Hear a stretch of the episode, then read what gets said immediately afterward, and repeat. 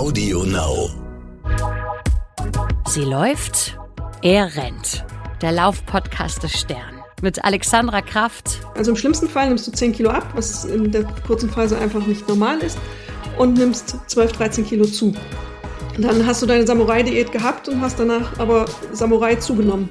Und mit Mike Kleiss. Ich war ein totaler Zuckerjunkie. Also es war damals so, dass ich damals meine Frau ähm, gefragt habe, habe ich eigentlich viel Süßigkeiten gegessen? Und dann sagte sie so, bist du bescheuert?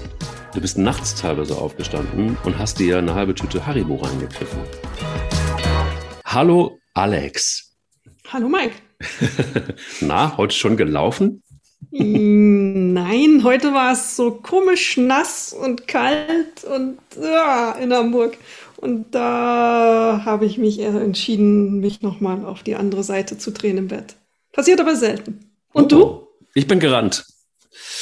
Ich bin gerannt und ähm, hatte auch einen guten Moment beim Rennen, weil ich nach einem sehr gemütlichen Wochenende ähm, es mal gebraucht habe, mal richtig alles zu geben und äh, viel zu schnell gelaufen bin, total unvernünftig und es hat sehr gut getan.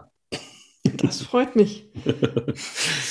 ja, ähm, wir haben ein, ein wichtiges Thema, das sowohl für dich gilt als auch für mich gilt, wenn du läufst und ich renne. Ähm, es gibt aber trotzdem etwas, was uns beide eint, nicht nur das Laufen, sondern auch die Ernährung. Und die Ernährung ist heute das große Thema dieses Podcasts und die Ernährung vor allen Dingen in äh, ja, Abstimmung auf das Laufen.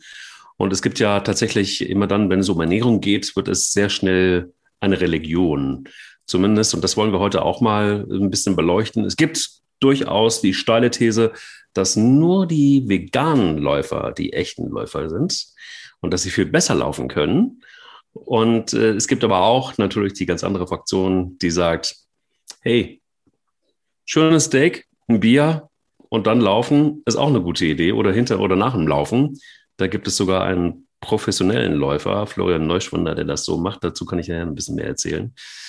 Ähm, ja, was denkst du? Wo, wo ist für dich die Ernährungsfrage geklärt, beziehungsweise was ist wichtig, wenn man darauf achten soll?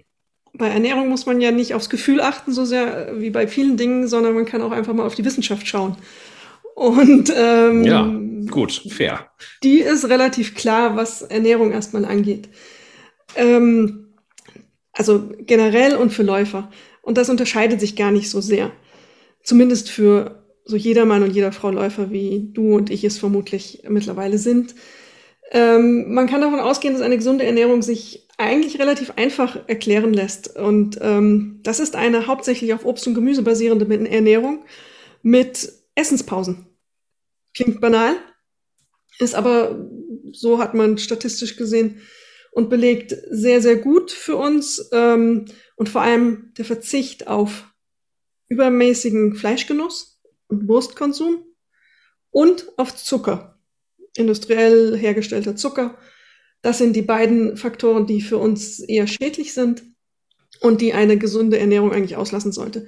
Also so gesehen ist diese Idee, ein Vegetarier oder Veganer ist vielleicht der bessere Läufer oder die bessere Läuferin in Ansätzen und in der Grundidee richtig, aber man muss da nochmal genau hinschauen, wo es eine Trennlinie gibt, wo es dann problematisch wird. Okay, also ähm, wenn ich dich richtig verstanden habe, sagt die Wissenschaft Esspausen. Das müsstest du vielleicht einfach nochmal ganz genau erklären, was das bedeutet. Ähm, geht es dann in, in die Richtung ähm, Hirschhausens äh, verrückte, ähm, ähm, ähm, na, wie heißt das? Intervallfasten. Intervallfasten, richtig, genau. Oder ist es eher tatsächlich wirklich gewisse Pausen einzuhalten, auch den Tag über? Das äh, würde ich gerne noch ein bisschen genauer beleuchten. Und dann die Frage aber auch ähm, Obst und Gemüse und weniger Fleisch. Okay, das ist jetzt irgendwie nicht so das Riesengeheimnis, aber ähm, was bedeutet das für alle Fleischfresser? Also die erste Frage Hirschhausen und ähm, das Intervallfasten. Ähm, Hirschhausen hat es wieder populär gemacht, deswegen sagen alle Hirschhausen zu Intervallfasten. Das ist eine alte Sache, die eben vergessen ge gegangen ist und dann wieder populär wurde, ähm, die basiert auf der Idee, der Körper braucht einfach mal Auszeiten, weil wir dazu neigen, ähm, 24-7, also rund um die Uhr zu essen. In unserer modernen Gesellschaft, der Supermarkt ist immer voll, offen und der, und der Kühlschrank auch immer voll. Und wir, sobald wir ein kleines Appetitgefühl, das muss ja noch nicht mal Hunger sein, empfinden, gehen wir in die Küche und fangen an, irgendwas zu essen. Dann geht der Blutzuckerspiegel immer hoch und ähm, das macht uns auf Dauer dick und auch nicht gerade gesünder. Ähm, und dieses Intervallfasten basiert ja auch auf der Fastenidee, nicht ganz so radikal. Und ähm, bei Fasten weiß man, dass es große medizinische ähm, Effekte hat, äh, zum Beispiel Entzündungswerte im Körper reduziert, weil der Körper einfach mal die Gelegenheit bekommt, aufzuräumen. Und das kann man mit Intervallfasten eben alltagstauglicher machen, dass man eben gewisse Phasen nicht isst. Das kann man, ähm, da gibt es so, so Regeln, dass man sagt, die letzte Mahlzeit um 6 Uhr abends und lässt vielleicht am nächsten Morgen das Frühstück aus und fängt dann mit dem Mittagessen wieder an. Das hilft dem Körper, ähm, mal Pause zu machen, die Zellen aufzuräumen, alles, was da so an beschädigtem Zeug rumliegt, ähm, ganz bildhaft gesagt, zu entsorgen und auch die beschädigten Dinge eben auszuräumen, die uns krank machen. Und deswegen ähm, verliert man auch durch ähm, Intervallfasten an Gewicht erstmal, aber man wird auch gesünder. Also die Blutwerte offensichtlich verbessern sich und natürlich, wenn man abnimmt, verbessern sich Blutwerte ja automatisch auch. Ähm, und das tut uns einfach gut und ist relativ alltagstauglich, weil man ja nicht große ähm, Aufwand betreiben muss, sondern man lässt einfach eine Mahlzeit aus. Das Zweite, wenn man das nicht möchte oder überhaupt nicht kann und es nicht aushält, sein, auf sein Frühstück zu verzichten oder auf sein Mittagessen, dann kann man auch die Variante, und die hilft ja auch schon, mal die Mahlz das Essen auf die Mahlzeiten zu reduzieren. Also die klassischen drei Mahlzeiten oder wenn man es unbedingt auch braucht, kann man auch vier Mahlzeiten. Aber einfach mal abstellen, dass der Körper immer Zufuhr an Energie bekommt und immer Nahrung bekommt. Das überfordert uns. Das war früher nicht so. Wir haben lange ähm, darüber ja schon geredet, dass wir diese Gene aus Urzeiten haben und die kommen da auch wieder zum Tragen. Äh, es gab lange Hungerphasen früher. Das Mammut haben wir nicht ständig erlegt, sondern es war eher so, dass es Phasen gab, wo es ganz wenig gab, eben Beeren, ein bisschen was und ein bisschen Pflanzen, aber eben nicht diesen Überfluss, den wir heute haben. Das überfordert unseren Körper auf Dauer. Wenn man das ein bisschen normalisiert wieder, dann profitiert man enorm davon. Es gibt sogar, also wenn wir jetzt schon bei der ganzen Fasten, äh, Fastengeschichte sind, da gibt es sogar ähm, richtige Lauftrainingsprogramme, die mit Fasten direkt zu tun haben. Das heißt, man fastet und steigt ins Lauftraining ein. Das soll unter anderem auch eine deutliche Verbesserung des Laufens ähm, ähm, ähm, hervorrufen. Das hat unter anderem auch damit zu tun, dass argumentiert wird, ähm, Verbesserung der Durchblutung und der Verdauungsprozesse, Abgabe übrigens von Giftstoffen über die Lunge, ähm, Abgabe von Giftstoffen über die Haut durch vermehrtes Schwitzen, Stabilisierung des Kreislaufes und Steigerung des allgemeinen Wohlbefindens eh klar. Das sind so die grundsätzlichen Parameter. Und das sind richtige, naja, also nicht nur, dass du da wahnsinnig viele Kilos verlierst über einen relativ kurzen Zeitraum, sondern es dient auch durchaus, sagt man zumindest bei dieser Trainingsform, ähm, der Trainingsverbesserung beziehungsweise der, der Verbesserung auch der, der Ergebnisse am Ende des Tages. Ähm, da ist ja relativ viel drüber geschrieben worden, einfach auch über die Kombination aus Laufen beziehungsweise Sport und Fasten. Ähm, ich weiß nicht, ob du mal von der Samurai-Diät gehört hast. Das ist natürlich dann auch eine ganz harte Geschichte. Ähm, da ist so die Zielgröße, ein Verlust von 10 Kilo in zwei Wochen angegeben. Und dass du, das sieht irgendwie, also in Kürze sieht es so aus, dass du über zwei Wochen hinweg fastest und äh, nur Flüssigkeit ist erlaubt und täglich steht eine Stunde Lauftraining und eine halbe Stunde Gymnastik und Krafttraining auf dem Programm.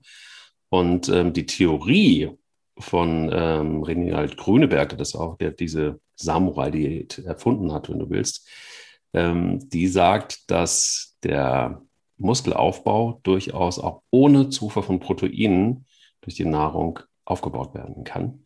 Und das geschieht lediglich durch den Aufbau von körpereigenem Fett. So ist zumindest die, die Theorie. Das heißt also, das Thema Laufen und ähm, ja, und, und Fasten ist erstmal nichts Neues. Was sagt die Wissenschaftlerin dazu? Du siehst sehr skeptisch aus. Die Wissenschaftlerin runzelt schwer die Stirn bei solchen Geschichten. Naja, also das ist eher, eher was für Renner vielleicht. Genau. Du hast zum Glück am Anfang gesagt, vieles ist Glaubenssache unter Läufern ja. und Läuferinnen. Genau, das würde ich an dieser Stelle auch sagen. Vieles Glaubenssache. Dieser Glaube, ähm, dass man über die Haut Schadstoffe abgibt und über die Lunge das, ähm, wenn ich das mal recherchieren würde, glaube ich, komme ich nicht so richtig weit und finde auch nicht so richtige Ergebnisse. Und die Verbesserung im Trainingsergebnissen ähm, habe ich meine Zweifel dran. Ich weiß, es ist nicht wirklich untersucht bisher, beziehungsweise es gibt keine Belege über die Wirksamkeit, die in irgendeiner Form standfest sind.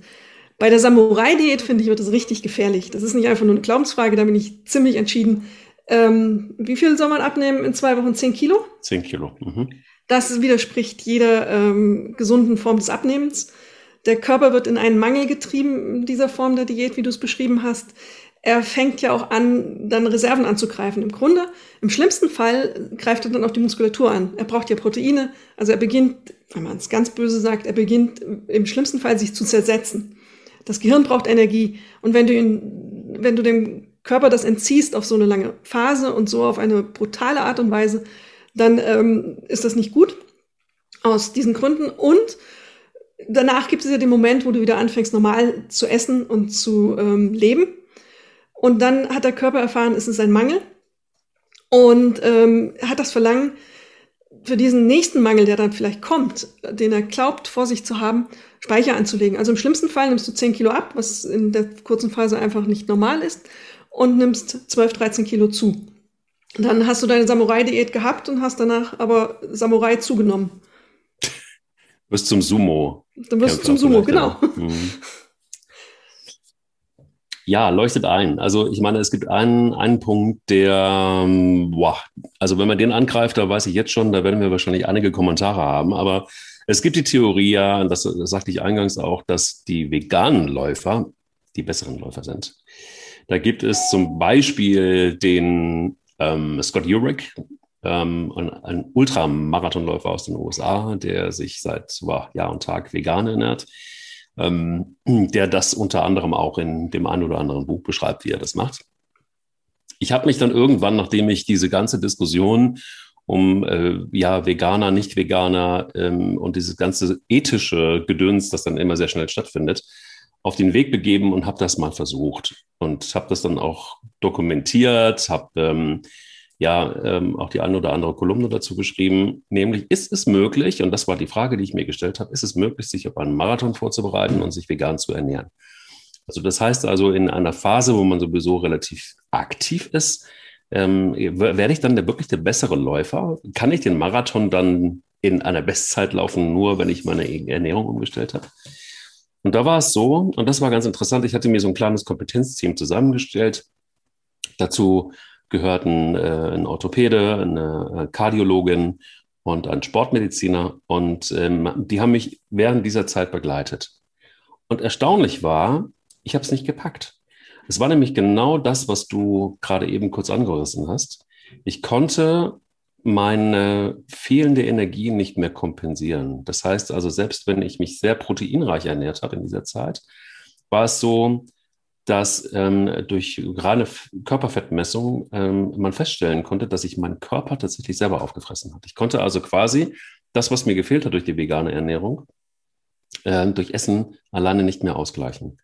Und das führte dann auch bei mir zum Abbruch, weil es einfach schlicht und ergreifend nicht möglich war. Also für mich zumindest ähm, war es nicht möglich, mich vegan zu ernähren und meinen Sport zu betreiben, denn ich konnte quasi über die vegane Ernährung nicht die ähm, ja, Lebensmittel zu mir nehmen, die ich ge eventuell gebraucht hätte, um, um da durchzukommen. Und das war einfach auch klar zu messen, dass sich der Körper, ich glaube, nach einer Woche schon angefangen hat aufzufressen. Eklig, aber es äh, war sehr klar. Ist eine interessante Erfahrung, die du beschreibst. Ähm, Stoffwechsel ist ja eine sehr persönliche Sache. Jeder hat einen eigenen, sehr eigenen Stoffwechsel, der sich auch anpassen kann und der sich verändert, der aber auch eigene Bedürfnisse hat. Grundsätzlich muss man sagen, dass die vegane Ernährung eigentlich eine gute Ernährung ist, weil wir wissen, dass tierische Proteine eher schädlich für den Menschen sind. Ähm, zum Beispiel 100 Gramm rohes Fleisch pro Tag steigert schon die Sterblichkeit, das Sterblichkeitsrisiko um 30 Prozent. Wurst ist noch schlimmer, weil da noch ein Darmkrebsrisiko und Diabetes dazu, Risiko dazu kommt. Wenn wir pflanzliche Proteine zu uns nehmen, zum Beispiel über Hülsenfrüchte, Blattgemüse und diese Dinge, dann ist das eigentlich gut für uns. Entzündungswerte gehen herunter, wir werden gesünder. Ähm, es gibt ja auch Wissenschaftler, die sagen, dass die Mehrheit aller chronischen Krankheiten überhaupt über diesen hohen Fleischkonsum entsteht. Weil, und das ist die, auch die Wahrheit in Deutschland, die Menschen viel zu viel Fleisch und Wurst essen. Vor allem Männer ähm, mögen immer noch gerne ihr Wurstbrot. Und ist das, das wirklich Steak, ein Männerproblem? Es, also ist ist es ist hauptsächlich in diesem Ausmaß ein Männerproblem, aber Frauen haben das Problem auch. Alle essen zu viel Fleisch und Wurst. Männer essen noch viel mehr Fleisch und Wurst. Es wird ein bisschen besser in den letzten Jahren, weil das ähm, Verständnis offensichtlich wächst. Und ähm, bei der veganen Ernährung siehst du die klaren Vorteile. Es gibt weniger Übergewicht, weniger ähm, dieser chronischen Krankheiten wie Bluthochdruck. Übrigens ein interessanter Sportler, der auch aufgehört hat, Fleisch zu essen, ist Mike Tyson. Ähm, der Boxer, der dann früher seinem Gegner mal das Ohr abgebissen hat. Ja, deshalb mag er kein Fleisch mehr wahrscheinlich. Mag heute kein Fleisch mehr. ist heute Veganer, weil er unter Bluthochdruck litt. Ähm, und er hat ja ein mega Comeback hingelegt kürzlich. Und vielleicht erinnerst du auch noch Carl Lewis, der 100-Meter-Läufer, hat die letzten mhm. drei Goldmedaillen als Veganer gewonnen. Also, was ich sagen will, man kann auch als Veganer sehr, sehr sportlich sein und sehr, sehr erfolgreich sein. Aber man muss gewisse Dinge beachten. Es ist anstrengender als das, was wir so gelernt haben, ähm, mit Essen umzugehen. Man muss sich mehr mit dem Essen auseinandersetzen und sich genauer überlegen, was man ähm, zu sich nimmt und in welcher Form man es zu sich nimmt. Wie kann der Körper es am besten verwerten? Es gibt einen Ultramarathonläufer aus Österreich, der hat es auch versucht, der hat dann zum Beispiel Soja nicht vertragen, was ein relativ ähm, häufig vorkommendes Phänomen kommt. Der Magen-Darm-Trakt verträgt es nicht und dann hast du ständig Bauchweh, Blähung etc., was als Läufer ja auch nicht so super angenehm ist. Und der musste dann umsteigen, hat aber auch davor schon festgestellt, dass so die Ersatzprodukte oft teuer und mit viel Zucker sind, was ja ein mhm. anderer Aspekt ist, über den können wir ja nachher auch noch reden. Und ähm, also du musst dich wirklich damit auseinandersetzen, du musst dich damit beschäftigen und du musst dir sehr, sehr genau überlegen, was brauche ich, welche Nährstoffe brauche ich. Und es ist weniger intuitiv und weniger gelernt, weil wir eben nicht so aufwachsen in der Mehrheit. Ähm, als wir das, wir zwei das jetzt entscheiden, was wir essen. Und das macht es anstrengender auch für manchen. Das größte Problem sind gar nicht die Proteine, die du durchs Fleisch nicht mehr bekommst, wenn du dich vegan ernährst, sondern vor allem das Vitamin B12. Dieses Vitamin ist ja für die Blutbildung ähm, vorhanden und zuständig und wichtig. Und wenn du es nicht hast, wirst du erst in der ersten Stufe erschöpft und dann müde. Der Körper hat eine relativ große Reserve davon ähm, erstmal und das dauert einen Augenblick, bis sich sowas entwickelt, wenn man vegan wird kann auch ein Jahr dauern oder Jahre sogar. Das muss man als Veganer und Veganerin im Auge behalten. Dieses, ähm, dieses wichtige Vitamin. Das kann man aber dann auch substituieren. Das ist jetzt, wenn man immer mal zum Arzt geht und das im Blut untersuchen lässt, kann man das im Blick behalten und ersetzen durch Nahrungsergänzungsmittel ausnahmsweise. Da gibt es keinen richtig guten anderen Weg, wenn man es nicht über die Nahrung aufgenommen hat. Das, was du erlebt hast, dass dann dir offensichtlich die Proteine gefehlt haben, ist eher die Ausnahme. Aber dein Stoffwechsel scheint es offensichtlich so gemacht zu haben. Den kannst du jetzt nicht durch Hand auflegen oder ähm, Umdenken ändern. Ja, also ich meine, das, was du gerade eben skizziert hast, nämlich das Anstrengende, das war per se einfach auch Wahnsinn. Das muss man echt mal sagen. Also wenn man, wenn man, wenn man als totaler Greenhorn in so einen Lebensmittelmarkt geht und einmal für die nächste Woche zumindest einkauft, und zwar nur vegan, und vorher hast du alle deine Lebensmittel rausgeschmissen oder aufgegessen, ähm, die du eben zur nicht veganen Ernährung benutzt hast. Ähm, das ist schon krass, weil du, weil du natürlich erstmal total nachdenken musst. Das wird natürlich dann irgendwann auch zur Routine. Aber am Anfang ist es schon unfassbar anstrengend und du musst auch, ähm, ja, du musst auch sehr viel mehr Geld investieren. Das ist schon so, ähm, als, äh, als vorher, dass ich hatte, kann ich sagen, als ich das erste Mal im Supermarkt war, hatte ich ungefähr das Doppelte auf der Uhr, was ich normalerweise benutzt habe, an, an, an Geld, um, mich zu ernähren. Das fand ich schon sehr sportlich. Und dann hast du halt einfach auch immer wieder diese ja, Situation, wenn du dann mal damals, so, damals früher, als es noch kein Corona gab, ähm, da gab es noch Restaurants, die auf hatten und du musstest halt irgendwie immer gucken, so was esse ich denn jetzt eigentlich? Und musstest immer nachfragen, so, ja, ist da auch das dran oder ist da jenes dran und keine Ahnung. Also du willst es ja dann auch richtig machen. Und das fand ich auch sehr anstrengend. Ich glaube, damals war es einfach auch so, dass wenn du relativ wenig Körperfettanteil hast und dann eben auch nochmal, und dann brauchst du Proteine, ähm, äh, weil sonst läufst du eben in Gefahr, dass sich der Körper auffrisst. Und das ist dann irgendwie, ich meine, wir reden jetzt hier tatsächlich wirklich von, von ja, also erstens mal meinem Stoffwechsel, der ja wahrscheinlich auch ein paar Jahre gelernt hat, wie er funktioniert. Das ist das eine. Und das andere ähm, ist sicher auch dann nochmal mein Trainingszustand damals. ähm, der dann auch schwierig war, um überhaupt was auf die Rippen zu kriegen. So war es jedenfalls da. Und ähm, da, aber dieses Anstrengende, das habe ich total erlebt. Und bin aber auch dabei, es gab schon auch nach einer gewissen Eingewöhnungszeit, gab es die Phase, wo ich mich deutlich wohler gefühlt habe. Ja? Ähm, ich habe schon auch mein Fleisch vermisst. Also ich hätte mir sowas, es gibt viele Dinge, die, die übrig geblieben sind. Das ist das Tolle aus diesem Versuch. Also ich trinke zum Beispiel einfach keine oder ich esse keine, kaum noch normale Milchprodukte. Ähm, kannst du vielleicht einfach aus der wissenschaftlichen Ecke gleich auch nochmal kommen und äh, das Volley nehmen und was zum Thema Milchprodukte sagen. Ähm, das tut mir zum Beispiel, zum Beispiel total gut, dass ich einfach auch im Kaffee Hafermilch benutze, dass ich Sojajoghurts esse. Ähm, ja, also solche Sachen ähm, sind übrig geblieben, genauso wie ja, gut, Zucker ist nochmal ein anderes Thema, können wir auch gleich zu kommen, ist etwas, was ich tatsächlich wirklich jetzt auch mal wieder angefangen habe, ähm, sehr konsequent zu verfolgen, das komplett einfach mal wegzulassen, bis auf den einen oder anderen Cheat Day, aber der ist, das sind wirklich sehr wenige geworden. Ähm, aber man nimmt was mit, das finde ich zumindest schon mal auch ganz gut. Deshalb lohnt sich auch so einen Versuch mal zu machen, auch ruhig, wenn man trainiert, einfach auch mal auszuprobieren, was tut einem eigentlich gut im Training, in welcher Kombination. Und du hast völlig recht, wichtig ist dabei auch wieder zu gucken, wie bin ich eigentlich so drauf, wie bin ich eigentlich gestrickt, wie ist mein Körper eigentlich gestrickt. Es gibt Safe-Produkte, äh, wenn ich die esse, die gehen dann in die vegane Richtung ähm, dann, äh, auf Deutsch gesagt, komme ich von der Kloschüssel auch nicht mehr runter. Also man muss da, glaube ich, sich auch erstens mal rantasten und auch B, gucken, was vertrage ich überhaupt. Denn zu viel Pflanzengedöns ist bei mir zum Beispiel die Hölle. Dann äh, kann ich das Bad von innen abschließen, über Stunden. Ist aber auch eine Gewöhnungsfrage. Also der Körper kann sich ah. mit der Zeit darauf einstellen, weil er ganz viel umbauen muss. Dazu sage ich gleich noch was. Aber was du interessanterweise gesagt hast vorne äh, weg war, dass du dich gesünder oder besser gefühlt hast. Und das berichten ganz viele, die vegan werden. Und das ist ja ein Trend. Es gibt auch ganz viele Fußballer, die mittlerweile vegan sind. Äh, Im Sportbereich, die Leute sagen alle, wir fühlen uns besser und deswegen machen wir es. Und es ist in der Tat so, das ist ausnahmsweise jetzt vermutlich nicht subjektiv, sondern sehr objektiv, weil in dem Moment, in dem du auf Fleisch- und Wurstprodukte verzichtest, wirst du auch gesünder. Dein Körper hat weniger Entzündungswerte, du wirst äh, dich fitter fühlen, du wirst wacher dich fühlen mit der Zeit. Diesen Effekt gibt es. Den hast du garantiert, wenn du ähm, vegetarisch oder dich vegan ernährst, auf Fleisch verzichtest, hast du diesen Effekt, der ist real. Das, was du erzählst, sind wirklich die, die Probleme, die auf dem Weg dahin dann erscheinen und auftreten. Ähm, man muss sich auch fragen, das musst du dich auch bei normaler Ernährung fragen, was so hochindustriell verarbeitete Nahrungsmittel angeht. Und die sind natürlich auch für Veganer, also die, die vegane Wurst zum Beispiel ist ein, ein Chemiebaukasten, wenn man genau drauf schaut. Mhm.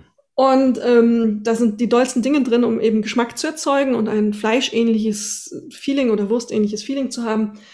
Das ist ein anderes Problem. Und deswegen meinte ich auch mit dem Umbau im Körper. Der, dieser Bereich betrifft das sogenannte Mikrobiom, also die ganzen Bakterien, Pilze, Viren etc., die uns auf uns leben, diese Aberbillionen, die mit uns leben, die man mittlerweile ja auch als eigenes Organ erkannt hat ähm, Läufer, die regelmäßig laufen zum Beispiel, das ist eine sehr individuelle Sache, die haben ähm, zum Beispiel Bakterien drauf, die besonders gut Milchsäure abbauen. Also die beim Laufen entstehende Milchsäure, die uns anderen dann eben Muskelkater bringt, ist bei Läufern über diese Bakterien wird die relativ gut abgebaut. Und wenn du dann dieses hochindustrielle Essen zu dir nimmst, dann mähst du eigentlich das gesunde Mikrobiom ab auf Dauer. Na, Glückwunsch. Na, Glückwunsch. Und das ist keine gute Idee.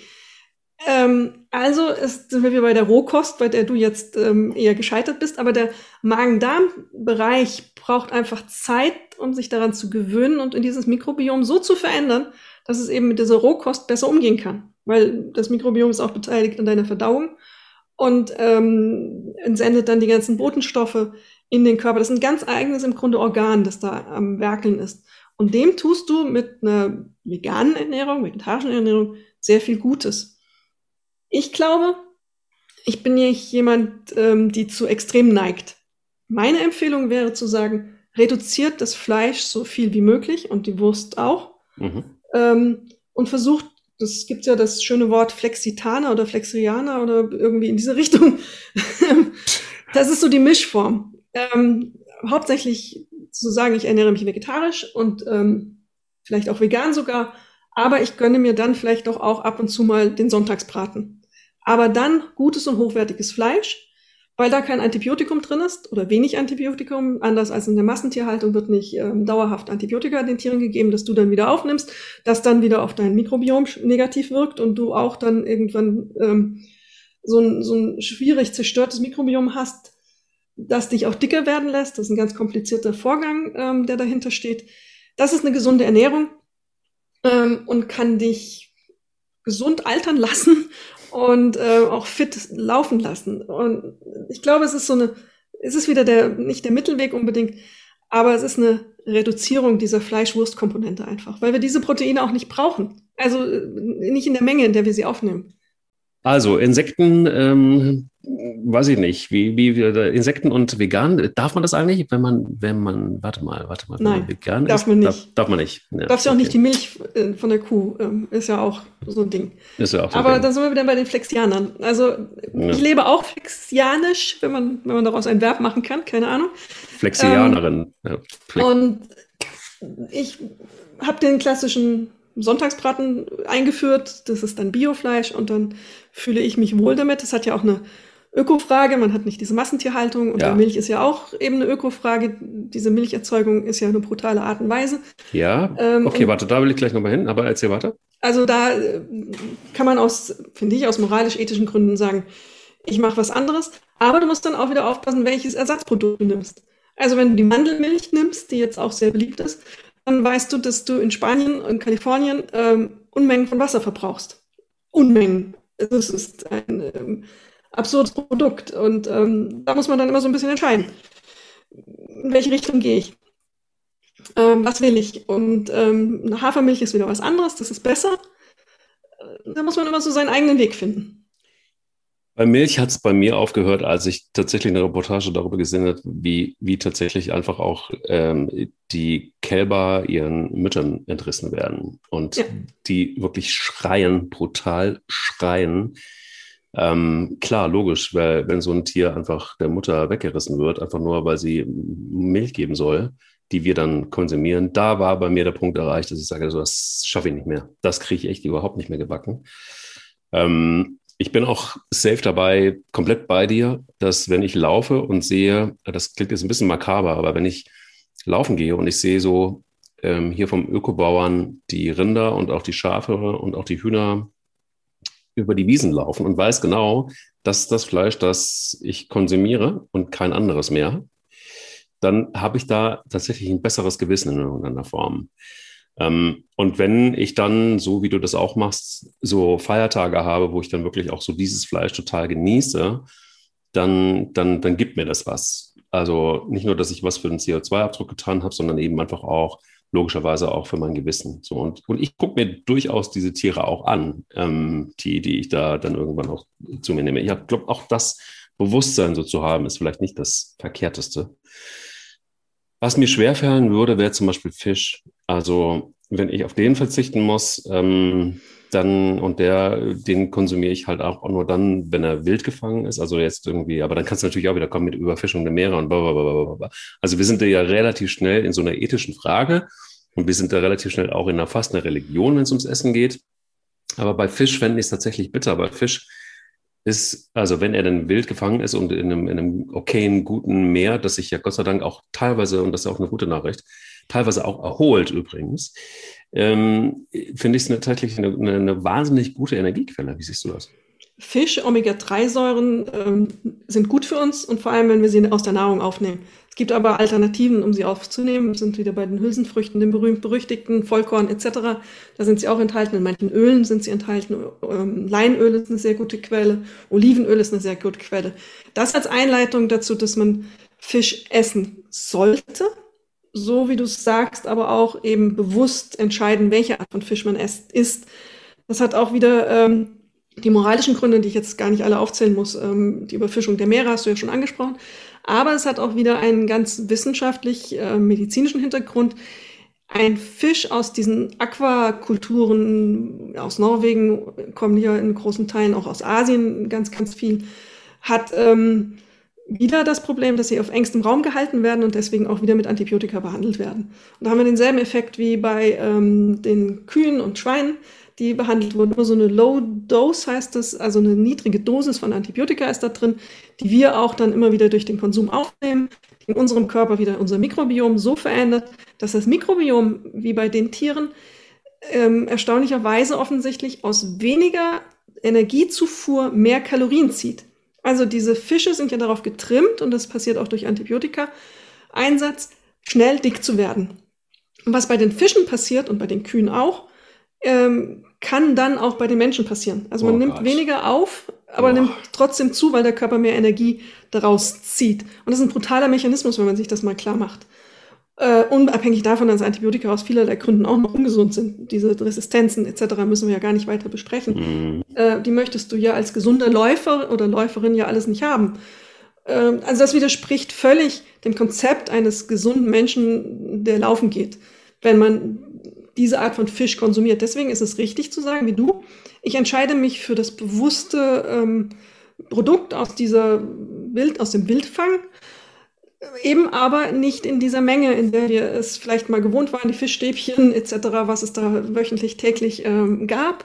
Das wird nicht funktionieren. Das muss man mit anderen Mitteln zu sich nehmen, wenn man das gesund machen möchte.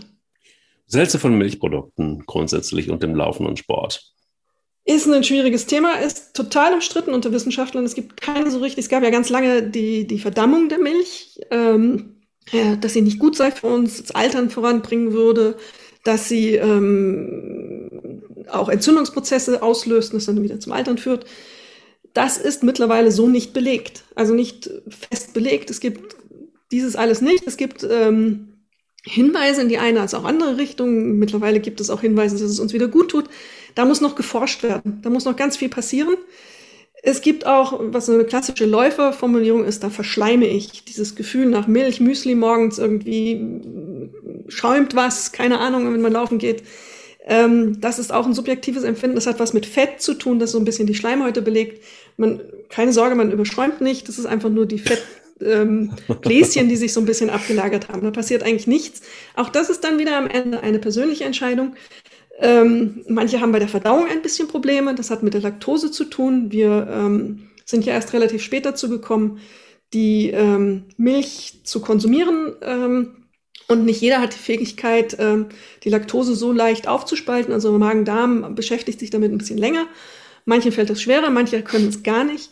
Und das kann so ein bisschen das Unwohlsein auch bei der Milch ähm, hervorrufen.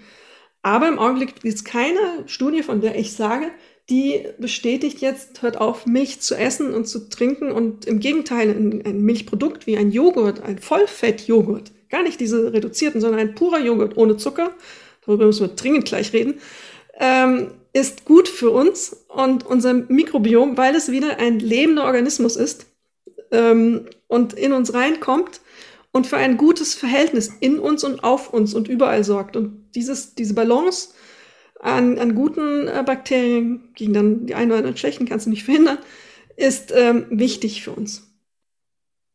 Okay. Ähm, also ich weiß zum Beispiel, dass ähm, ja, wie soll ich sagen? Also es gibt ja zum Beispiel Florian Neuschwander, Ultraläufer, ziemlich bekannt auch in Deutschland. Jemand, der mir mal gesagt hat, das Größte für ihn ist der Saarländer. Und da kommt, äh, und da, da, da, ich weiß nicht, ob du das, ob dir das äh, Wort Schwenken was sagt. Nein. Nein. Keine Ahnung, wovon du sprichst. Schwenker, Schwenker ist ähm, äh, ein, ein, ein Kult eigentlich im Saarland, muss man sagen. Also ähnlich wie der saarländische Adventskranz. Das ist ein Ring Fleischwurst mit vier Maggi-Flaschen drauf. Ähm, da gibt es, gibt es den Schwenker und das ist, das ist wirklich ein Kulturgut im Saarland. Das ist also quasi, kennst du dieses, diesen drei, diesen, dieses Dreibein in der Mitte ist so ein rundes Teil, an Ketten wird es aufgehängt, Grill. Also so ein, so ein Grill, der an Ketten aufgehängt wird, so eine Runde. Und das noch wird nie dann, begegnet. Das, noch nie begegnet, okay. Und das schwenkt dann so hin und her über dem Feuer. Das nennt man Schwenker. Und dann gibt es auch den entsprechenden Schwenkbraten, der da drauf kommt. Ähm, Im Saarland, wie gesagt, ist das, ich habe da eine Zeit lang verbringen dürfen, ist das total Kult.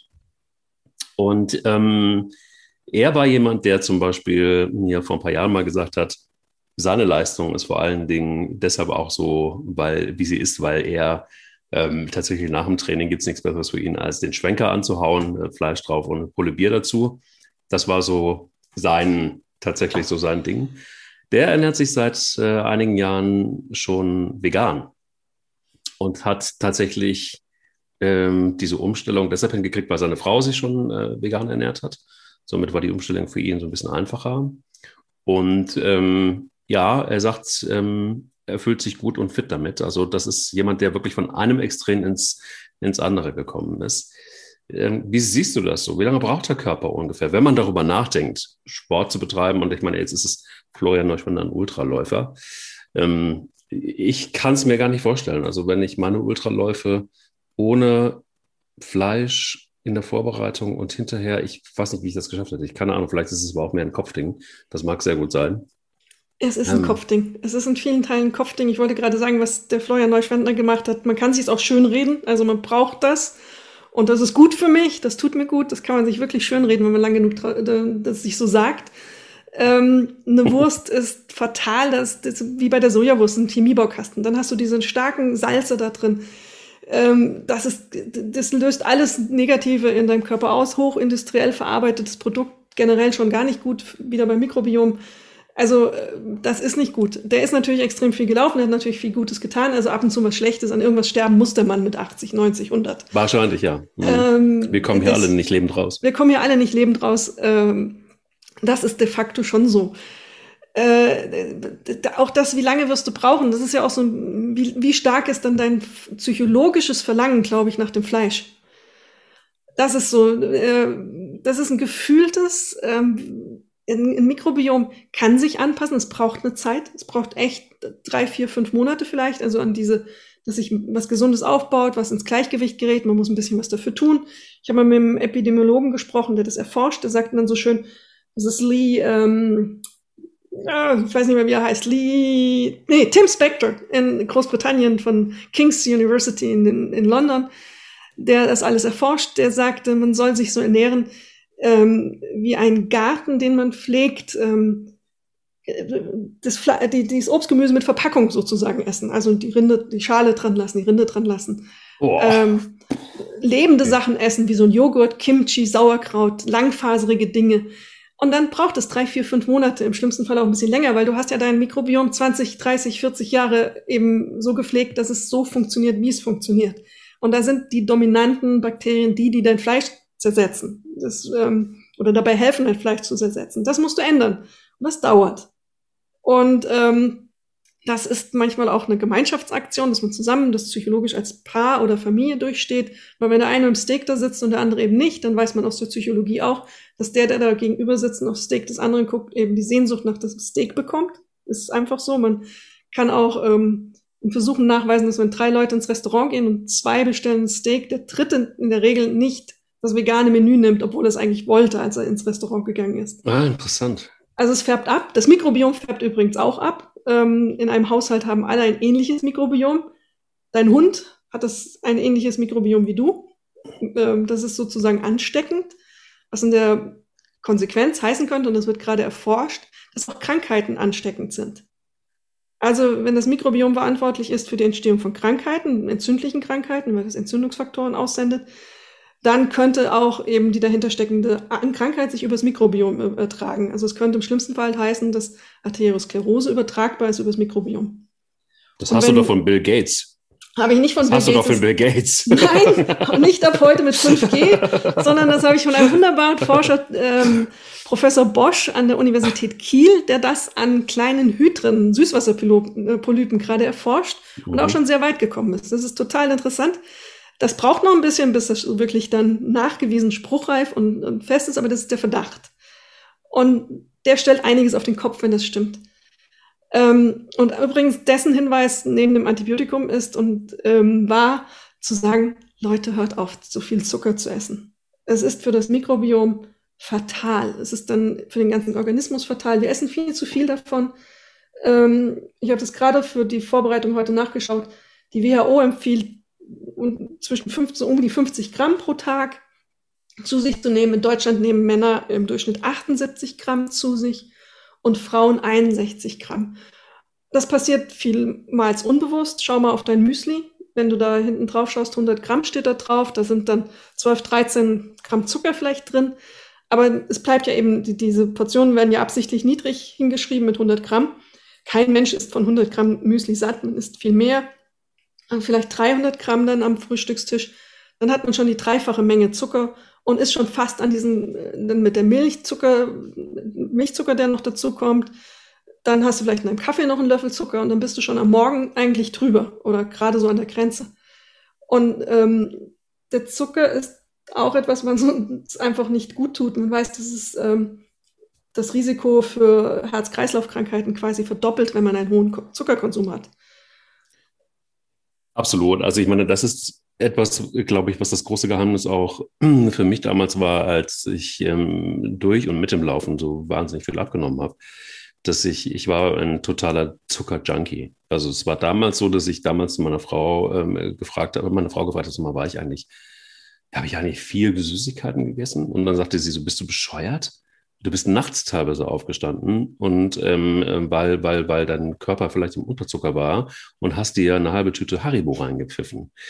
Ähm, und, und ich, mir war das gar nicht so bewusst, weil ich glaube, dieses Bewusstsein hat man, das, was du gerade erzählst, ähm, das kommt ja dann, wenn man sich mit Lebensmitteln erstmal per se auseinandersetzt. Das heißt also, wenn du regelmäßig Sport machst, dann vielleicht auch nochmal ein gesondertes Thema, dann ändert sich die Ernährung ja normalerweise eigentlich per se schon dass du sensibler wirst, dass du genauer guckst, was du zu dir nimmst und so weiter. Und wenn du nicht, und das, das kam dann bei mir auch erst hinterher, dass ich mal drauf geguckt habe, was ist da eigentlich drin überall? Wie viel Zucker ist denn da überall? Ähm, das ist schon auch einfach nicht nur ernüchternd, das ist ein Schock gewesen für mich, weil ich einfach gar nicht, mir war überhaupt nicht bewusst, A, dass ich von Zucker viel, also ich war viel süchtiger von Zucker als von Zigaretten. Damals habe ich ja noch geraucht, als ich angefangen habe. Und, ähm, und dieses Bewusstsein war für mich ein total, totaler Schock, weil ich gedacht habe, hey, das ist ja etwas, was du täglich, ohne drüber nachzudenken, bei Zigaretten weißt du es, bei Alkohol weißt du es, bei Drogen war niemand ein Problem, weißt du es. Da ist es aber so, wenn du dann dich damit beschäftigst und du siehst, boah, ich bin so zuckerabhängig, weil ich, weil ich eigentlich fast in jedem Lebensmittel irgendwie Zucker mit mir rumschleppe. Und dieses Umdenken und dieses Umprogrammieren, das war, fand ich, das, das, das Schlimmste überhaupt. Dann geht es natürlich, klar, heute esse ich, wo ich jetzt wieder vermehrt drauf achte, ähm, natürlich esse ich eher Haferflocken und Obst dazu. Und da hast du natürlich auch schon wieder Zucker, ja, aber du hast wenigstens diesen, diesen, diesen Industriezucker nicht. Süße, wenn ich Süße brauche, dann nehme ich halt eben Agavendicksaft oder, oder Honig, wenn es denn so unbedingt sein muss. Also aber dieses, diese, diese, diese ganzen Orgien von Gummibärchen, ähm, äh, was auch immer, Schokolade, was auch immer du willst. Ich meine, alleine das ist ja schon abartig in Deutschland. Durchschnittlich essen wir acht Kilo Schokolade. Ist der Deutsche ist ungefähr durchschnittlich acht Kilo Schokolade im Jahr. Das, also dazu habe ich irgendwann mal auch gehört. Heute äh, tauche ich in dieser Statistik nicht mehr auf. Aber das hat natürlich auch einiges gemacht. Das Laufen wurde bei mir deutlich besser, deutlich besser, als ich darauf geachtet habe. Ähm, und zwar in großen Schritten ging es da voran. Naja, das kann ja auch nur sein. Ähm, wenn man diese Zuckergrenze überschritten hat täglich und du hast es ja offensichtlich und ich auch und das eint uns ja. Also sie ist kein Zucker und er ist kein Zucker mehr, könnte man hier sagen. Ich bin jetzt im dritten Jahr, es nicht mehr zu machen. Ich habe auch diese Erfahrung gehabt, die einfach so über den Kopf überschlagen, wie viel esse ich eigentlich. Meine große Leidenschaft war Toffifee und Gummibären und das war einfach absurd. Und dann habe ich mich entschieden und ich hatte kein Übergewicht. Ich hatte aber so Blutwerte, die so äh, nicht mehr so richtig okay waren bei diesen Fetten, den klassischen, also wie viel Fett ist im Körper unterwegs. Und ähm, habe es dann von einem Tag auf den anderen gelassen, weil ich wusste, es wird nicht funktionieren, wenn ich hier ein bisschen, da ein bisschen weniger. Also da war ich wie so, da war ich so süchtig danach, da hätte ich nicht aufhören können. Ähm, und das hat dann erstaunlich gut funktioniert. Heute bin ich im Bauchumfang acht Zentimeter dünner. Und Bauchumfang ist deswegen wesentlich, weil da dieses, ähm, dieser Zucker abgelagert wird, schnell ähm, und eben besonders schädlich, weil es die Organe umgibt und damit den, ähm, direkt an der Leber liegt, an der großen Portalvene im Bauch und in den Organismus gerät, ungefiltert. Und im Organismus allerlei Entzündungsprozesse auslöst und so kleine Flammen im Körper erzeugt. Und die willst du nicht. Kleine Flammen ist ganz schlecht, ist Auslöser für diesen ganzen Zivilisationskrankheiten. Und da ist Zucker ein großer Treiber. Mittlerweile kennt man in der Medizin, früher nannte man die klassische Fettleber, die ein Alkoholiker in der Regel hatte, die ja zur Leberzirrhose auch führte, kennt man heute eben durch den hohen Zuckerkonsum auch. Die Zahl der Fettleberpatienten nimmt zu. Und was du auch gesagt hast, wir bekommen ja ständig ähm, reingespült, dieses Zeug. Ähm, nimm mal eine, eine, weil ich vorhin sagte, nimm mal Rotkohl, das ist gesund, langfaseriges Sauerkraut etc. Schau mal auf ein Glas ähm, im Supermarkt gekauft Rotkohl, was die zweite Zutat ist. Ja. In den meisten Fällen Zucker. Mhm. Und dann liest du hinten drauf wieder 100 Gramm, irgendwie, wie, wie viel es auch immer sind. Da sind 20, 30 Gramm Zucker drin. Das ist absurd. Das, das muss auch nicht sein. Das ist eine reine Süchtigmacherei der Industrie, die uns das immer wieder füttert und wir lassen es mit uns machen. Obwohl wir wissen, dass es eben uns so, so, so schädlich ist. Erstaunlicherweise übrigens auch in Produkten, wo man so sagt, ich hatte gerade jetzt äh, neulich bei mir hier zu Hause die Diskussion, äh, ja, ich, äh, wir, wir beachten jetzt irgendwie beide drauf, dass wir irgendwie weniger Zucker essen und ähm, ich, mir fällt es deutlich leichter, stelle ich gerade fest. Und dann äh, kam eben von meiner Frau der Hinweis, ja, ähm, ich habe heute Morgen ein ähm, Brot mit Erdnussbutter gegessen. Und ein bisschen Marmelade dazu. Da habe ich gesagt, okay, die Kombi finde ich sowieso schwierig, aber gut. Ähm, aber dann habe ich gesagt, ja, aber schau doch einfach mal auch in dieser Erdnussbutter, da ist richtig viel Zucker drin. Und dann haben wir hinten drauf geguckt und gesagt, ja, es sind ja nur 7,5 Gramm. Mhm. Und es ist lustig, weil man dann irgendwie sagt, man geht also quasi auch so, das verändert sich, nämlich ähm, so ein bisschen die Sichtweise, weil schon 7,5 Gramm ist schon ein Haufen Zeug. Ähm, aber man sagt irgendwie, ja, aber es ist ja nur, ja, weil man, weil man sonst gern auf den Packungen auch mal liest, 30 Prozent. Oder Richtig. dann beruhigt man sich, ja, es ist ja Rohrrohrzucker. Ja, gut, okay, aber es ist halt auch trotzdem kein natürlicher Zucker in dem Sinn. Und dann kommt ja auch noch dazu, du isst ein Weißbrot vermutlich dazu. Das wird vom Körper im Grunde bearbeitet wie eine Süßigkeit. Das wird auch in der Medizin betrachtet mittlerweile wie eine Süßigkeit, weil es wird komplett zu Zucker in deinem Körper. Äh, also das ist äh, die sieben Gramm, die du deine Erdnussbutter gerade zu dir genommen hast, dann kommt noch das Brot dazu. Das ist also ein, ein ständiger Zufuhr und wir werden immer so, das Gehirn ist ja abhängig ein bisschen davon, das wird ja auch verglichen teilweise ähm, mit ähm, wie auf Droge, ähm, weil es dieselben Anknüpfungsstellen hat. Muss man noch ein bisschen klarer äh, untersuchen, ob das wirklich so ist, aber es gibt Hinweise, dass das so ist. Und mit Zucker wird jedes noch so schlechte und billige Lebensmittel geschmackvoll und reizvoll für uns gemacht.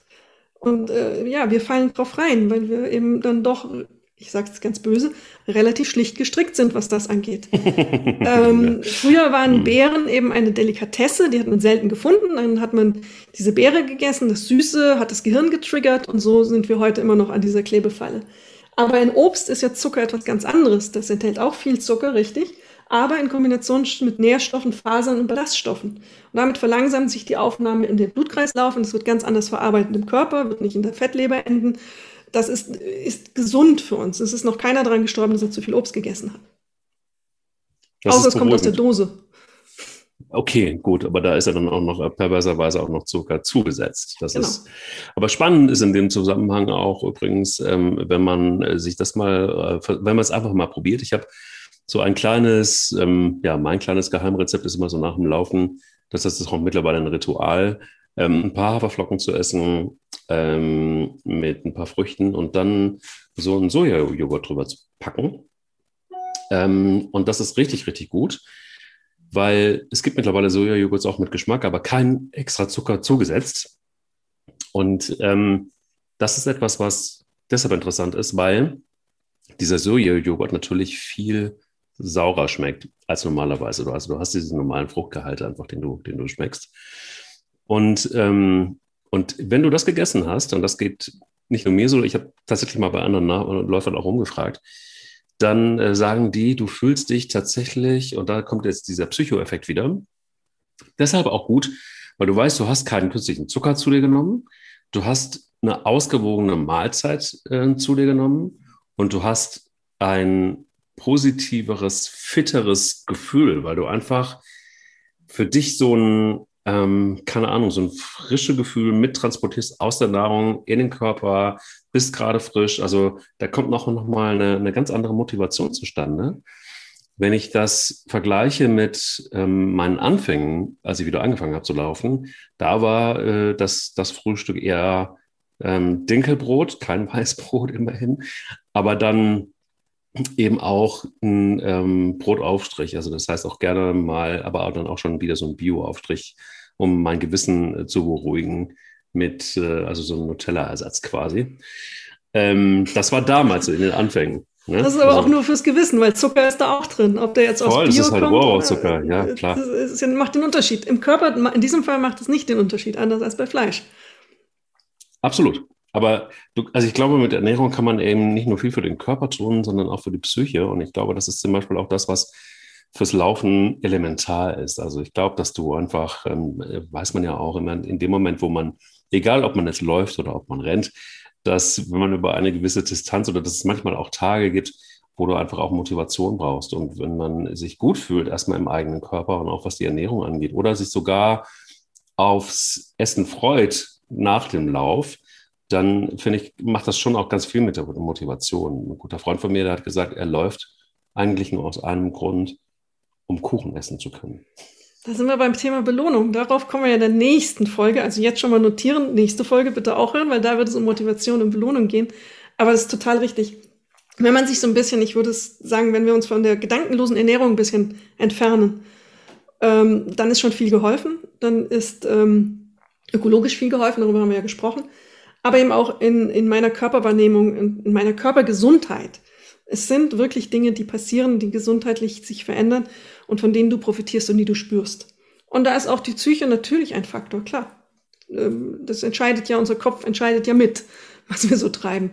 Und unser Kopf wird auch in Teilen, das muss man sich auch klar machen, ferngesteuert. Also der eigene freie Wille ist nicht so stark, wie wir uns das vielleicht wünschen würden, weil wenn das blöde zuckergefütterte Bakterium, das ich über Jahrzehnte in meinem Magen-Darm gefördert habe und immer wieder neu und groß gemacht habe, ähm, sagt, ich will Zucker, egal ob dein Energieverbrauch schon geleistet ist, es gibt da eine Darm-Hirn-Verbindung und die führt dann dazu, dass unser Gehirn sagt, ich will Zucker. Egal, ob das Gehirn weiß, ich brauche eigentlich keinen mehr. Also die freie Entscheidung ist ähm, nicht so, wie wir uns das so vorstellen. Mögen, selbstbestimmte Wesen etc. Ähm, und das muss man verbessern, dieses, äh, dieses Verhältnis Magen-Darm-Kopf. Und ähm, dann hat man ein besseres Gefühl und man ist auch gesünder irgendwann. Mein Gefühl sagt, ich will rennen und äh, brauche keinen Zucker. Und dementsprechend. ich muss meinen Lauf von heute Morgen noch nachholen. Okay. Gut, dann mach das. Ich ähm, werde das Rennen aber auch auf morgen vertagen. Wünsche dir einen schönen Tag und ähm, wir hören uns nächste Woche wieder dann mit der Motivation. Du hast es gerade eben angesprochen, die ein wesentlicher Faktor ist, um ein Leben lang gut und gesund zu laufen. Da bin ich sehr gespannt drauf. Bis dann. Sie läuft, er rennt. Der Laufpodcast des Stern. Mit Alexandra Kraft und mit Mike Gleis. Audio Now.